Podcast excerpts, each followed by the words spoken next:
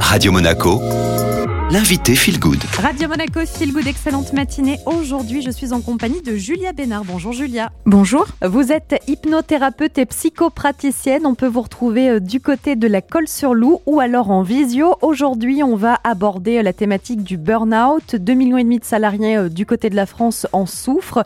On parle bien sûr hein, du burn-out professionnel. Qu'est-ce que c'est exactement, Julia? Est-ce qu'on peut le définir?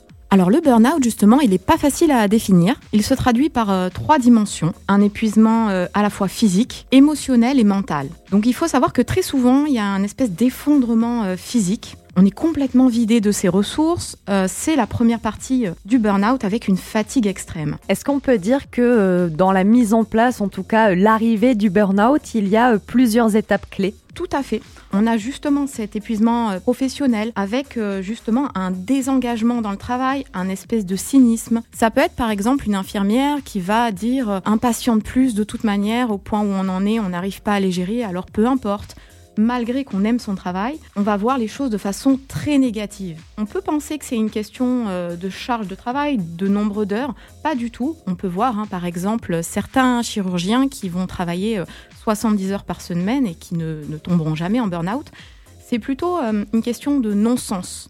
C'est-à-dire qu'il y a plusieurs facteurs qui vont se regrouper et à la fois la fatigue, mais également d'autres choses qui vont faire que le burn-out va arriver. On peut dire que dans l'inconscient collectif, on pourrait penser que les burn-out, ça n'arrive qu'aux personnes fragiles ou faibles, bien sûr, entre guillemets.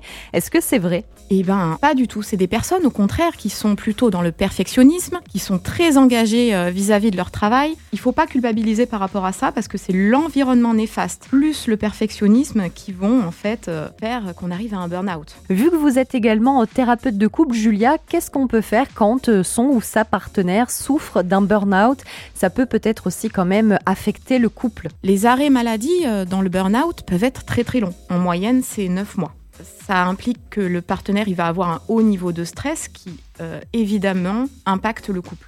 Quand je suis des couples et que l'un des deux est en burn-out, je vais vraiment conseiller que le couple soit plutôt vu comme une ressource. Et grâce à la communication, on arrive justement à maintenir ce couple, parce que sinon c'est une double épreuve. Si en plus le couple bat de l'aile, on va rentrer dans une relation euh, un peu aidant-aidé. Il ne faut pas oublier, une fois cette étape du burn-out passée, de sortir de cette relation.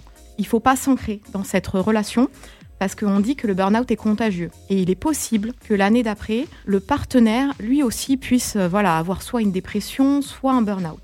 Et pour finir, Julia, euh, quels conseils vous pourriez euh, nous donner pour les personnes qui souffrent de burn-out et qui ont envie de s'en sortir? Le premier conseil, c'est n'attendez pas si vous avez des signes. C'est vrai que dans le burn-out, on a tendance à aller nier. Après coup, une fois que c'est arrivé, on va dire Mais c'est vrai, j'avais euh, des douleurs au ventre, j'avais des insomnies, je me sentais nerveux. Enfin, il y avait plein de choses au niveau notamment médical.